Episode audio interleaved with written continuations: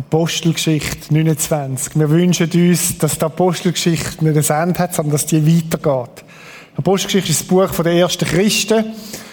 Wie sie gelebt haben und die Idee ist, warum wir es 29 haben, es hat ja nur 28 Kapitel, ist, dass die Geschichte soll weitergehen mit dir, mit mir, mit uns, mit miteinander.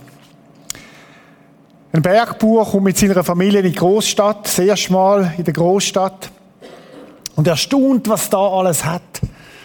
Und er sieht einen Panoramalift und er, er, er, er wie der auf und runter fährt. Und dann sieht er, wie eine alte Frau druckt. Die Tür geht auf, sie geht rein, die Tür geht wieder zu. Und er denkt, was passiert jetzt da? Eine Minute später geht die Tür wieder auf und eine wunderschöne junge Frau kommt raus. Der Bergbauer ist ganz verdutzt und ruft seinem Sohn Karl und sagt, Karl, Karl, schnell, hol's Mami. Ich weiß nicht, wenn es so einen Lift gibt, die so verändern könnte, wer würdest du gerne dort stecken? Gibt es jemanden, wo du sagst, der hätte das nötig? Oder anders gefragt, was von dir würdest du gerne in den Lift hinein tun, wo du sagst, das wäre etwas, wo ich froh wäre, wenn eine Veränderung könnte passieren in meinem Leben. Heute Morgen ist das Thema, die verändernde Kraft vom Heiligen Geist erleben in unserem Leben. Oder die umgestaltende Kraft vom Heiligen Geist erleben in unserem Leben. Gott möchte, dass Frucht wächst in unserem Leben. Und zwar in jedem von uns. Dass Frucht entsteht, wo genießbar ist, wo, wo etwas Positives ist. Die Frage ist, wie würden wir denn eigentlich ein fruchtbares Leben bezeichnen? Was, was, was kommt dir in den Sinn, wenn du an Frucht denkst? Ich merke im Diskutieren mit Menschen immer mal wieder, sagt man ja, das ist ein fruchtbares Leben, wenn jemand äußerlich gesegnet wird, wenn er gesund ist, wenn er, wenn er äh, Reichtum kann anhäufen, wenn er viel Kind hat, weiß ich was. Das ist jetzt Frucht. Persönlich glaube ich, dass das nicht stimmt. Es ist so ein bisschen das Prosperity Gospel, oder? Reichtumsevangelium. Wenn du alles richtig machst, wird in deinem Leben alles aufgehen und du wirst kein Problem haben und du wirst immer, immer happy clappy sein. In meiner Bibel steht etwas anderes. In meiner Bibel lese ich von Leiden, von Schwierigkeiten, von Herausforderungen, bis hin zum Märtyrium, was es gibt. Äh, Frucht muss offensichtlich etwas anderes sein als das. Schauen wir doch mal in die Bibel hinein, was die Bibel als Frucht bezeichnet. Galater 5 widmet Paulus dem Thema und er sagt folgendes. Die Frucht hingegen, die der Geist Gottes hervorbringt, ist eine Frucht, die er hervorbringt. Und achtet mal, steht in Einzahl, nicht in Mehrzahl.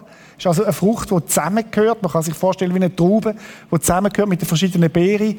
Besteht in Liebe, Freude, Frieden, Geduld, Freundlichkeit, Güte, Treue, Rücksichtnahme und Selbstbeherrschung. Frucht ist in der Bibel also nicht in erster Linie ein äußerer Sagen, wo du denkst, wo alles aufgeht, einen äußeren Erfolg oder wo du Karriere machst, das ist jetzt Frucht, sondern Frucht ist eine, sind Charaktereigenschaften, sind Tugenden, sind innere Zustände.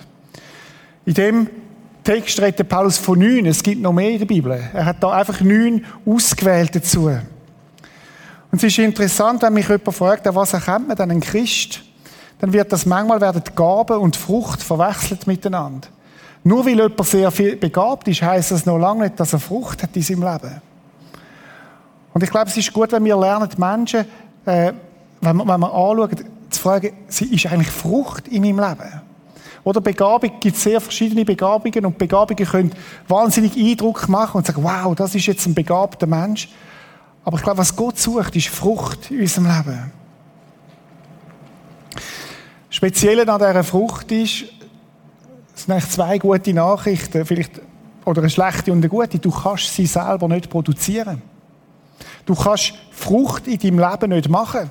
Sondern es heißt, das ist die Frucht vom Geist, dass Gottes Geist in deinem Leben Frucht schafft. Und das ist das Gute daran. Wir müssen total entlasten. Wir müssen es nicht aus uns rauspressen. Jetzt muss ich ein fruchtbares Leben führen. Sondern er, Gottes Geist, lässt es wachsen. Das ist die gute Nachricht heute Morgen. Ich möchte es nochmal sagen. Nicht du musst Frucht produzieren in deinem Leben, sondern Gottes Geist macht, dass Frucht wächst in deinem Leben. Ich möchte heute Morgen wie zwei Sichtweisen haben auf das. Das eine ist heute Morgen, dass wir, dass wir lernen, aus was besteht die Frucht, so die verschiedenen Beeren kennenlernen. Ich werde sechs rausnehmen von diesen neun. Zeit lang nicht für alle neun, aber ich werde sechs, wo wir miteinander anschauen, was, was meint denn Gott genau mit dieser Frucht? Und das andere, was wir machen heute Morgen ist, wir werden anschauen, wie Jesus ist. Weil genau diese Eigenschaften, genau diese Art, genau äh, die Tugenden lebt Jesus wie kein anderer. Hast du gewusst, dass Gott ein Ziel hat mit deinem Leben?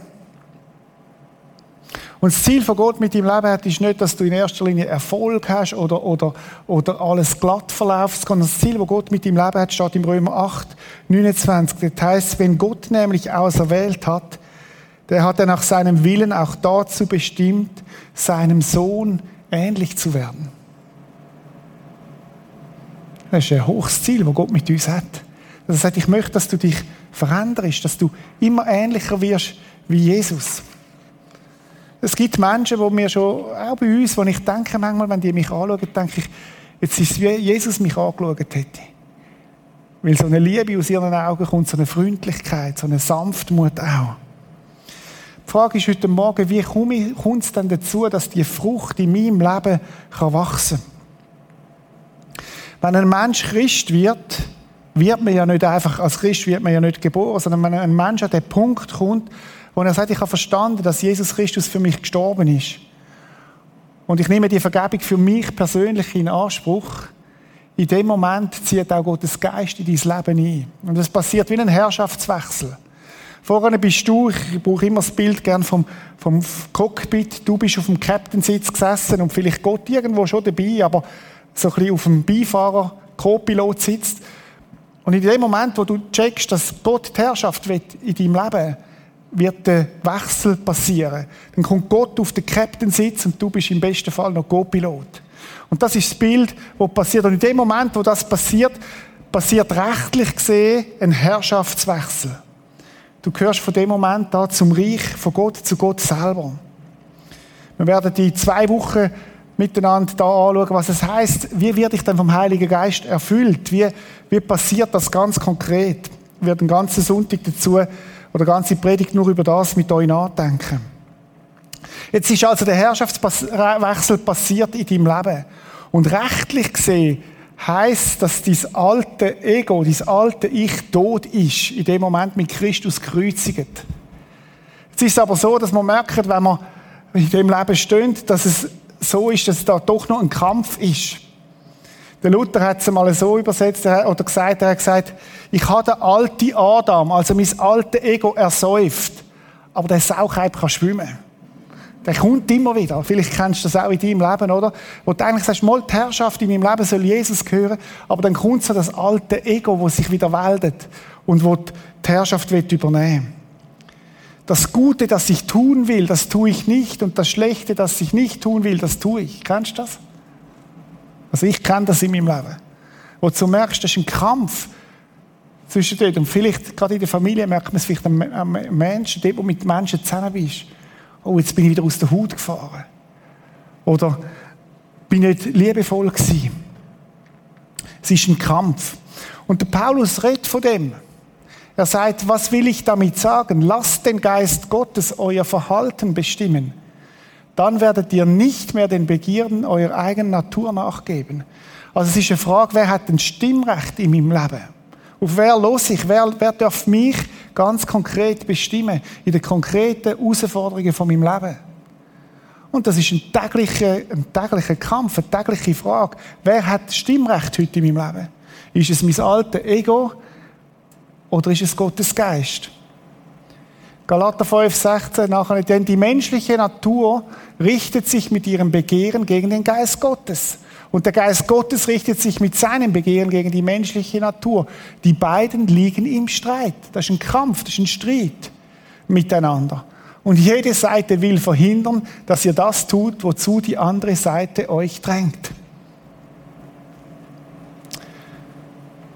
Und dann führt er weiter aus, wenn ihr euch jedoch vom Geist Gottes führen lasst, steht ihr nicht mehr unter der Herrschaft des Gesetzes. Paulus beschrieb das der Kampf. irgendwie ist es auch wohltuend, weil man selber auch etwas kennt von dem, wenn man da drin steht. Von dem, von dem kämpft. Manchmal, manchmal unterliegen wir, manchmal gewinnen wir. Und Gottes Geist möchte aber immer mehr Raum gewinnen in unserem Leben. Und dann sagt er, im Übrigen ist klar ersichtlich, was die Auswirkungen sind, wenn man sich von der eigenen Natur beherrschen lässt. Und dann zählt er auf. Sexuelle Unmoral, Schamlosigkeit, Ausschweifung, Götzendienst, anders an der Platz stellen, wo Gott gehört. Okkulte Praktiken, die Schweiz ist voll davon. Irgendwelche Mediums aufsuchen, die einem helfen können. Irgendwelche welche Wahrsager oder weiß ich was, wo man, wo man Hilfe sucht bei denen statt bei Gott. Feindseligkeiten, Streit, Eifersucht, Wutausbrüche, Rechthaberei, Zerwürfnisse, Spaltungen, Neid, Trunkenheit, Fressgier und noch vieles andere, was genauso verwerflich ist. Nicht erstaunlich, dass das vor 2000 Jahren schon gegeben hat? Und dann heißt es, wir Menschen haben uns weiterentwickelt und weiß ich was alles. Aber an diesen Themen sind wir doch keinen Meter weiter. Ich kann euch diesbezüglich nur warnen, wie ich es schon früher getan habe. Wer so lebt und handelt, wird keinen Anteil am Reich Gottes bekommen, dem Erbe, das Gott für uns bereithält. So sieht das Leben ohne Gott aus. Oder man könnte sagen, faule Früchte. Und zugegebenermaßen kennen wir die Früchte auch in unserem Leben manchmal. Wo nicht einfach nur immer gute Früchte wachsen, sondern wo es auch faule Früchte gibt. Und an einer anderen Stelle fasst der Paulus wie zusammen, wo er sagt, was der Geist will, bringt Leben und Frieden, aber die menschliche Natur bringt den Tod. Sein führt die Freiheit, sein führt zum Leben und das andere führt in den Tod. Meine Frage heute Morgen ist, woran erkennt man einen gesunden Baum? Woran erkennt man einen gesunden Baum? Was würde ihr antworten? Wie? An gesunden Früchten. Ein gesunder Baum erkennt man an gesunden Früchten. Gesunde Früchte sind wie eine Folge von dem, dass der Baum gut geerdet ist, dass ein guter Saft in dem Baum fließt und dann ist die Folge davon gesunde Früchte. Und es ist mir ganz wichtig, dass wir das gut verstehen, was ich jetzt sage. Früchte sind nicht Bedingung, sondern Früchte sind Folge von einer Beziehung zu Gott. Verstehen ihr das? Das eine sagt, ich muss zuerst die guten Früchte bringen und dann wird Gott mich annehmen, wird Gott mich gnädig sein und so weiter und ich muss mich wahnsinnig anstrengen. Und du wirst merken, es klingt dir nicht, weil es aus eigener Kraft raus tut. Und das andere ist, Gott liebt mich. Gott hat mich angenommen. Und weil er mich liebt, lässt er gute Frucht wachsen. Das ist ein zentraler Unterschied. Die Früchte sind nicht Bedingungen, sondern die Folge. Die Früchte sind die Folge von einem gesunden Baum. Geistesfrucht ist eine natürliche, übernatürliche Folge in einem Leben, wo Gottes Geist regieren darf. Es ist interessant, es gibt ja auch noch Gaben vom Geist, wäre eine eigene Predigt wert. Gott begabt ja Menschen auch mit Geistesgaben. Die einen werden Apostel, Hirten, Evangelisten, Lehrer und so weiter. Verschiedene Gaben. Und die können total verschieden aussehen. Bei jedem anders, weil Gott jeden anders begabt. Aber bei der Frucht ist es für jeden Christ das Gleiche, wo Gott möchte produzieren, wo Gott möchte, dass es raus, rauswächst aus uns. Und es ist interessant, dass die Frucht auch in der Breite soll, soll wachsen, dass die fast symmetrisch wächst. Das heißt, du kannst nicht auf der einen Seite freundlich sein und, und sagen, also bei mir, bei mir wächst jetzt die Freundlichkeit, aber ich bin lieblos. Oder beim anderen wächst die Selbstbeherrschung, aber ich habe keine Geduld. Sondern Gott lässt die, die Frucht parallel wachsen miteinander. Symmetrisch, gleichzeitig. Heute Morgen möchten wir uns den Fokus darauf legen, was passiert, wenn der Heilige Geist Raum hat in meinem Leben? Was will er dann führen bringen? Ich hatte einen Freund früher in der WG und wir haben viel über den Glauben diskutiert und der hat, hat gesagt, ich will kein Christ werden, weil ich Angst habe, dann werde ich so ein hafenspielender, äh, halb Meter ab äh, schwebender Typ, wo, wo Birkenstock trägt. So ein, das ist sein Bild von, von Christsein. Und das möchte ich auch nicht. Was ist denn das Bild, wo Gott uns möchte drin verwandeln, wo Gott sagt, was ist denn das Marktzeichen, was ist die Frucht, die ich möchte, dass sie wächst in ihm und in meinem Leben? Nochmals, es ist so entlastend, dass ich es nicht produziere, sondern dass Gott sagt, ich war das Wachsen. Schauen wir uns das nochmal an. Vorhin, wir haben es da nochmal im Bildschirm, die verschiedenen Früchte, die in dieser Frucht stehen. Das Erste, was wir anschauen möchten, ist die Frucht der Liebe. Liebe. Wenn ich Christ werde, erfahre ich die Liebe von Gott. Und es ist die überwältigende Liebe, wo mich, wo ich verstehe, dass Jesus Christus mich liebt, dass er, dass er auf die Erde gekommen ist, ans Kreuz gegangen ist, zahlt hat, am Kreuz gestorben ist für meine Schuld und mir alles vergibt. Alles meint alles.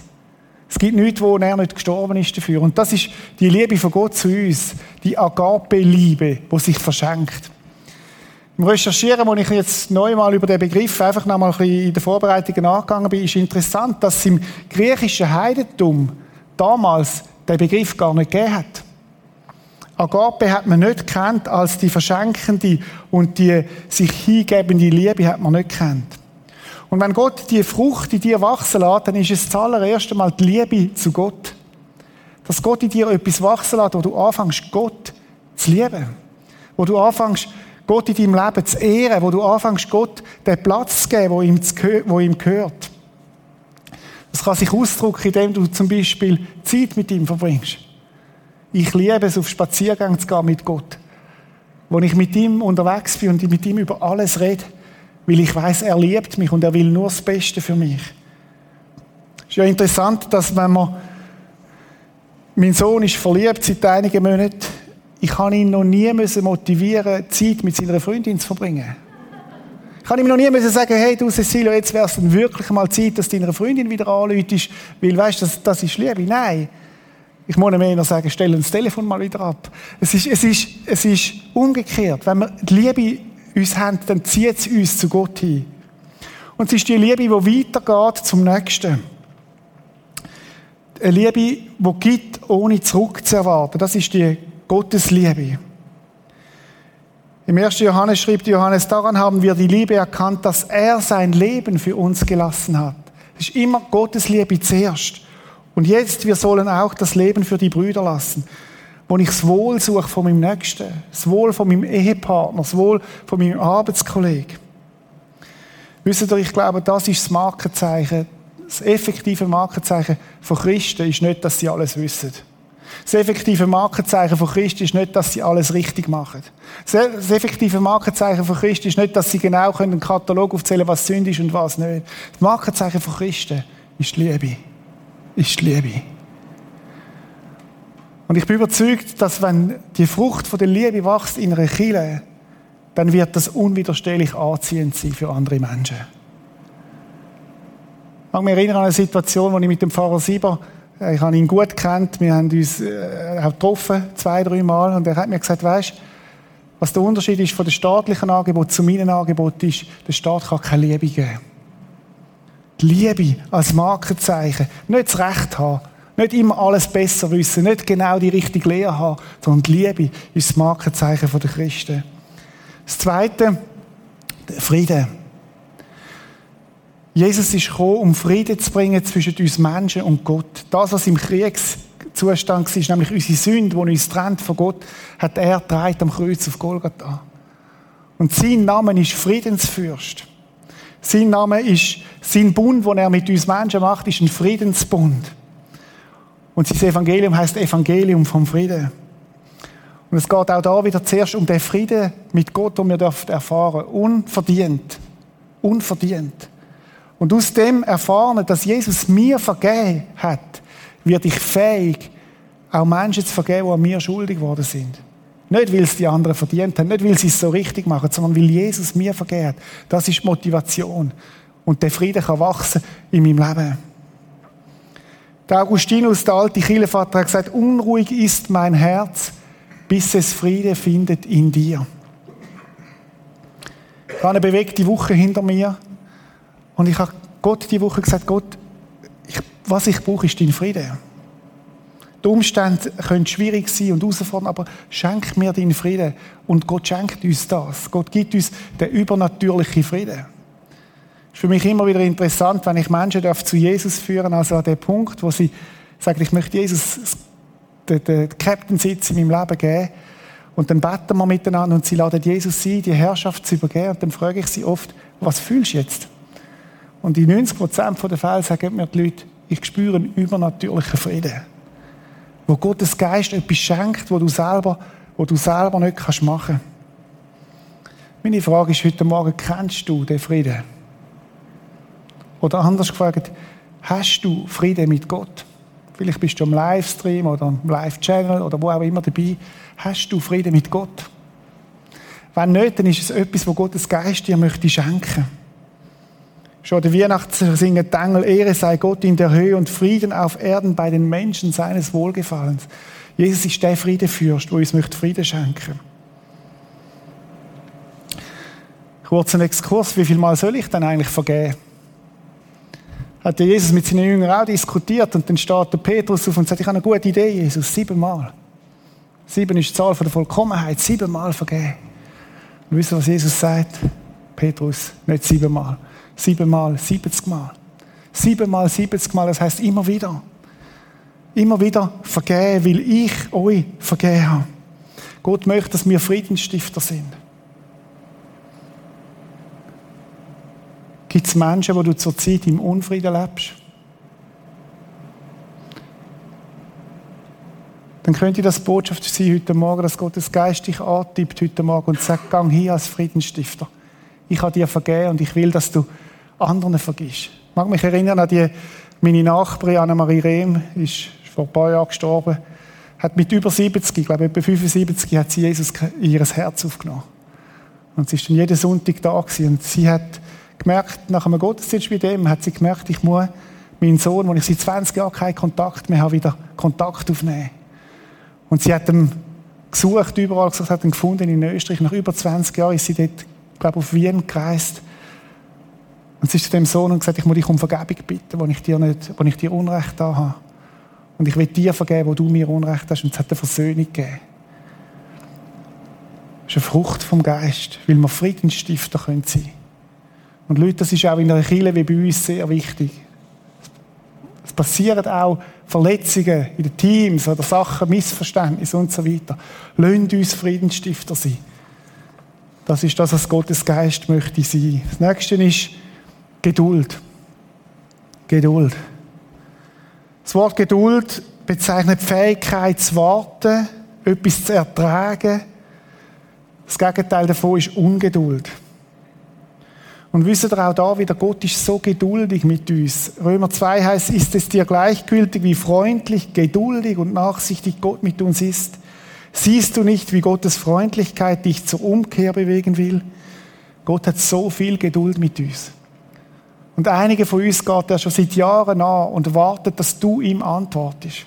Dass du dich einlässt auf ihn, dass du sagst, Gott, ich habe verstanden, dass deine Geduld mich zur Umkehr wird leiten. Er wartet auf dich. Jeden Abend geht er wie der liebende Vater in der Geschichte von Lukas 15 an und sucht, wo kommst du zurück? Kommst du wieder heim? Vielleicht sitzt du am Livestream und Gott, dann ist die Botschaft heute Morgen, Gott wartet auf dich, dass du zurückkommst. Und die Geduld schafft er auch in uns. Möglicherweise gerade in dieser Corona-Zeit, wir brauchen Geduld. Was für ein Privileg als Christen, dass wir Gott dürfen bitten, dass er uns die Geduld gibt zum Aushalten, zum Ausharren. Gerade jetzt, Leute, der Winter geht vorbei, der Frühling wird kommen. Aber wir brauchen Geduld. Freundlichkeit. Jeder von uns kennt den Unterschied zwischen einer freundlichen Bedienung und einer unfreundlichen Bedienung. Den Kaffee bringen in der Regel beide. Aber es macht so einen großen Unterschied, ob Freundlichkeit dabei ist. Freundlichkeit ist Liebe in Tat, wo, wo, wo Sachen bemerkt, ah, da ist der Mantel runtergefallen, ich klopfe auf, wo dich mit Namen anspricht, wo ein gutes Wort hat, wo Danke sagt. Das ist Freundlichkeit. Freundlichkeit ist der Ausdruck von Liebe in Wort und Handlungen. Auch in unserer Kirche macht sie einen Unterschied. In der Ehe ist es Öl, wo schmiert, dass ich meiner Frau Danke sage, dass du die Wäsche machst und es nicht einfach selbstverständlich ist.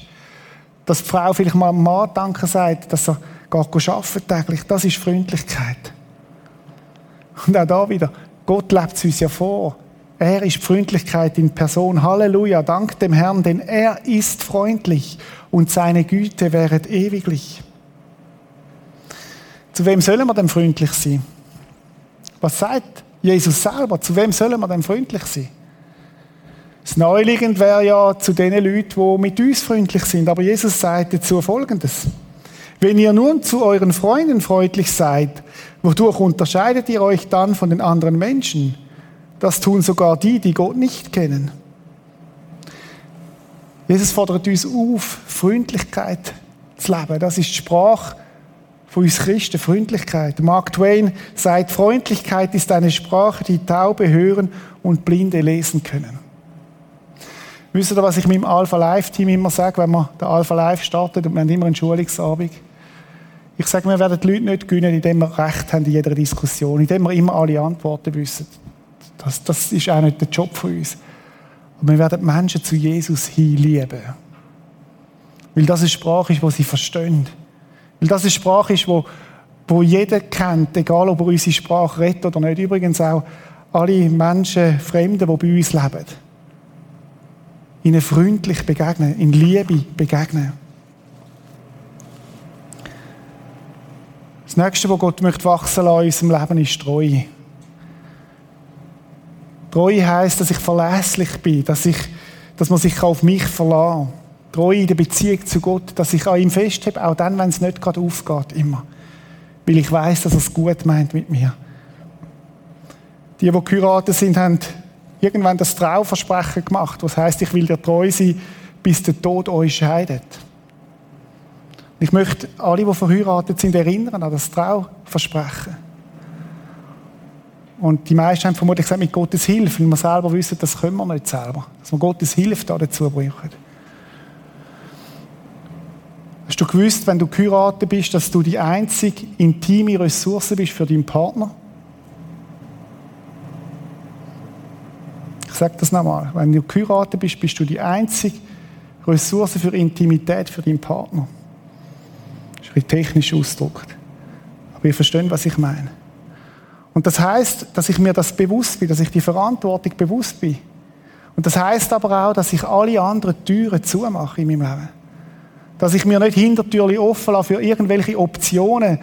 Da hat es noch einen interessanten Partner, oder wenn es dann nicht haut, dann da. Nein, die Tür gehört zugeschlossen. Das ist treu. Das ist treu. Ich freue mich jetzt schon drauf. Wir werden im Februar eine dreiteilige Serie haben über Ehe. Peter Brütsch und ich werden die miteinander gestalten. Ganz ein wichtiges Thema. Und Sex in einer Ehe ist ein wichtiges Thema. Und ich sage etwas gewagt, es ist ein kleiner Exkurs, aber ich habe die volle Überzeugung dafür, wenn Sex in deiner Ehe kein Thema mehr ist, dann möchte ich dich herausfordern, das zum Thema zu machen in deiner Ehe. Und wenn ihr Hilfe in Anspruch nehmen ist, du bist die einzige Ressource für Intimität, für deinen Partner und umgekehrt. So hat sich Gott das vorgestellt. Treue geht aber auch weiter am Arbeitsplatz. Reformation in Genf beim Calvin ist interessant, wie die Wirtschaft boomt hat. Wieso? Weil so viele Menschen verlässlich sind drin. Das hat Auswirkungen gehabt, als Christ am Arbeitsplatz. Weißt du, worin du eine christliche Raumpflegerin erkennst, was der Unterschied ist? Sie putzt beim Teppich vor dem Haus auch unten dran. Das ist der Unterschied. Das ist Treue im Kleinen. Treue im Kleinen heisst, wenn ich die letzte WC-Rolle brauche und aufbrauche, dann tue ich sie ersetzen. Tief geistlicher Akt. das ist Treue. Und wisst ihr, was speziell ist? Wenn wir untreu sind, ist Gott trotzdem noch treu. Und er möchte die Treue in deinem und meinem Leben schaffen. Ich bringe noch einen nächsten, der im ersten Gottesdienst aus Zeitgründen nicht braucht, Selbstbeherrschung. Man kann es auch mit Selbstkontrollen übersetzen. Ich würde es so sagen, Selbstkontrolle oder Selbstbeherrschung heißt das Wichtige über das Dringende stellen.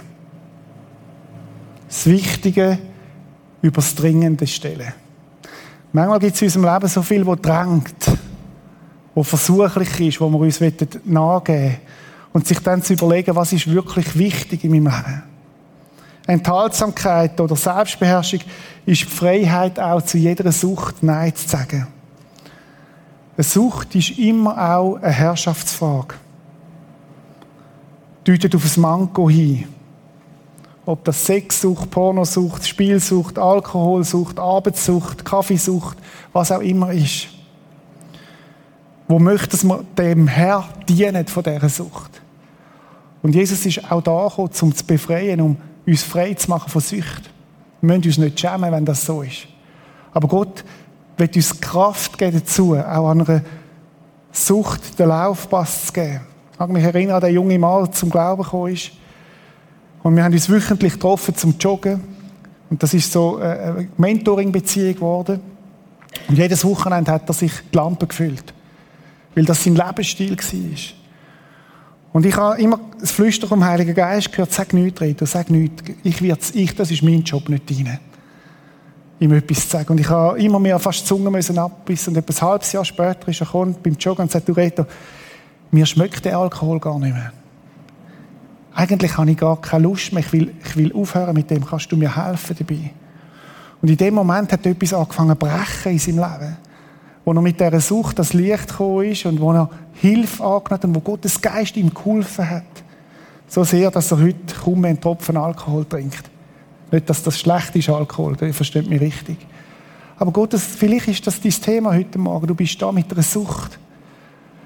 Und das ist ja so schamerfüllt. Aber Gottes Geist sagt, hey, ich bin gekommen, um in deinem Leben Selbstbeherrschung zu schaffen. Ich bin gekommen, um in deinem Leben dich weiterzuführen, dass ich nicht will, dass du in dem bleibst. Pornosucht als ein Thema. Ich habe gerade gestern von einem Mann gehört, von einem Geschäftsmann, wenn er in einer fremden Stadt ist, in einem Hotel, nimmt er ein Familienfoto, das er dabei hat, und stellt es auf den Fernseher auf. Weil er sich möchte daran erinnern wenn man möchte treu sein Und weil er sich möchte daran erinnern dass er Gott die Herrschaft gibt und nicht den Versuchlichkeiten, die da sind. Wisst ihr, was ist der erste Schritt in einer Sucht? Ist aus der Isolation rauszukommen, ans Licht zu kommen. Und dann kann es momentan schnell passieren, dass etwas bricht. Manchmal ist es auch ein Weg. Aber es gibt einen Weg aus der Sucht raus. Ist es nicht genial, dass Gott sagt, nicht durch deine Anstrengung will ich dich verändern, sondern durch meinen Geist, den ich dir schenke. Und wisst ihr, was mir so aufgefallen ist in diesen Vorbereitungen, ist, dass Gott sagt eigentlich, wenn du willst sehen, wie das gelebt wird, dann schau Jesus an. Er ist die Liebe in Person. Er ist der, der Freude schenkt und Freude gibt. Jesus ist der Friedefürst, der, der Friede verkörpert und Friede ist. Jesus ist geduldig mit uns, er ist freundlich, er ist barmherzig mit uns, er ist sanftmütig. Weißt du, was heißt sanftmütig? Er verdruckt dich nicht. Er erschlägt dich nicht ab, sondern geht mit dir einen Weg. Und Jesus ist treu. Und er hat Selbstbeherrschung gelebt bis am Kreuz auf Golgatha. So ist Jesus. Wenn wir wissen, wie Jesus ist, dann müssen wir Galater 5, 22 lesen. Ich möchte im letzten Teil von dieser Predigt drei ganz praktische Anwendungen geben, wie wir mit dem können, können leben können, dass die Frucht in unserem Leben kann sprießen. Das erste, verlade dich auf seine Verheißung. Verlade dich auf seine Verheißung. Ich bin der Weinstock und ihr seid die Reben. Wenn jemand in mir bleibt und ich in ihm bleibe, trägt er reiche Frucht. Ohne mich könnt ihr nichts tun. So, so eine starke Verheißung. Bei ihm bleiben. Ihm nicht davor. In seiner Nähe bleiben. Mit ihm Zeit verbringen. Du musst es nicht selber machen, sondern Gott macht es in dir. Das Zweite, benutze Gottes Kleiderschrank. Mag jetzt ein bisschen komisch tönen in deinen Ohren, ich will es gerade ausführen. Als ich in meiner Vorbereitung war, habe ich festgestellt, dass im Paralleltext zu dem Galater 5,22 Jesus selber davon redet, dass wir uns kleiden sollen. Römer 13, 14, also einer von diesen Vers, legt das alles ab und zieht ein neues Gewand an. Und das neue Gewand hat den Namen Jesus Christus, den Herrn. Und die Bibel ist so praktisch, es sagt, leg ein neues Kleid an. Und das Kleid heißt Jesus Christus. Beschäftigt euch nicht länger damit, wie ihr die Begierden eurer eigenen Natur zufriedenstellen könnt. Weißt du, was das heißt? Gott stellt dir einen Kleiderschrank zur Verfügung mit verschiedenen Namen haben die verschiedenen Hemper. Es hat Liebe, Geduld, Selbstbeherrschung, Freude, Güte.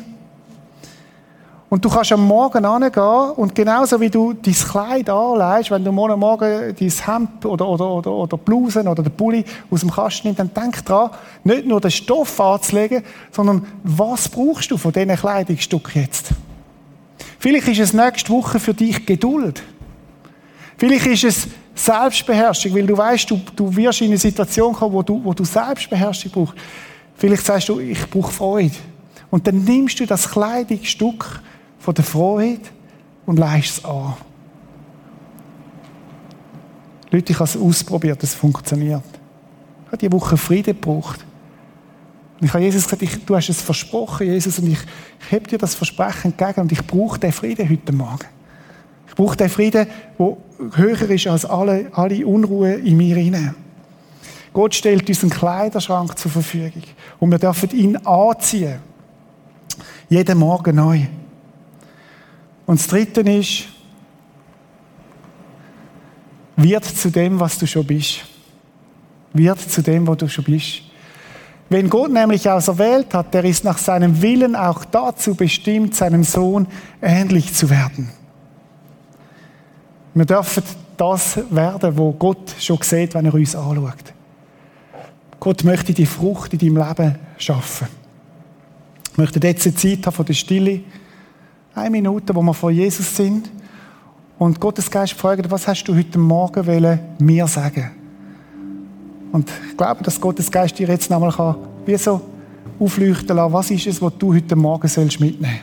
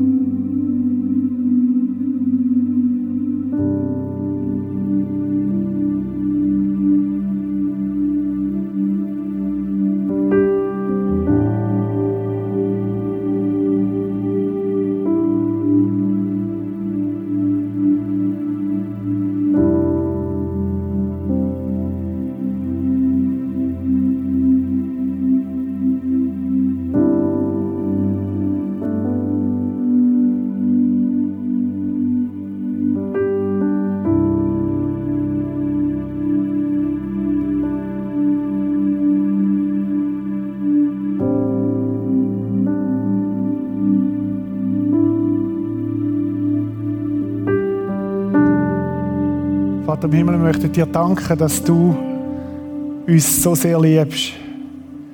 Dass du Jesus auf die Erde geschickt hast, der für uns gestorben ist, der verstanden ist und lebt. Und Jesus, du hast uns den Heiligen Geist geschickt, der uns möchte verändern Und ich danke dir, dass wir nicht entmutigt sein müssen, weil wir das selber gar nicht können, sondern dass du sagst, ich möchte das in dir schaffen. Du hast gesagt, nicht ihr habt mich erwählt, sondern ich habe euch erwählt und bestimmt, dass ihr hingeht und Frucht bringt. Danke, dass du das mit jedem von uns möchtest tun, Jesus. Du hast verschiedenes angetippt, Heiliger Geist, heute Morgen, von dem gehe ich aus. Und ich möchte dich bitten, dass du dort hineinkommst. Ich bitte für die, die gemerkt haben heute Morgen, es geht um etwas zu brechen, eine Sucht loszulassen bitte für die, die die Tür von der Treue wie offen haben und dass sie die Türen können zumachen heute Morgen. Anderen, wo du ganz neu möchtest Liebe geben für eine schwierige Situation oder Friedensbote sein, Jesus. Heiliger Geist, schaff du das in uns. Wir laden dich ein dazu, Herr. Danke vielmals, Herr, dass du ein Gott bist, der lebt und wo mit uns noch lange nicht fertig ist. Wir loben und preisen dich, Herr. Amen.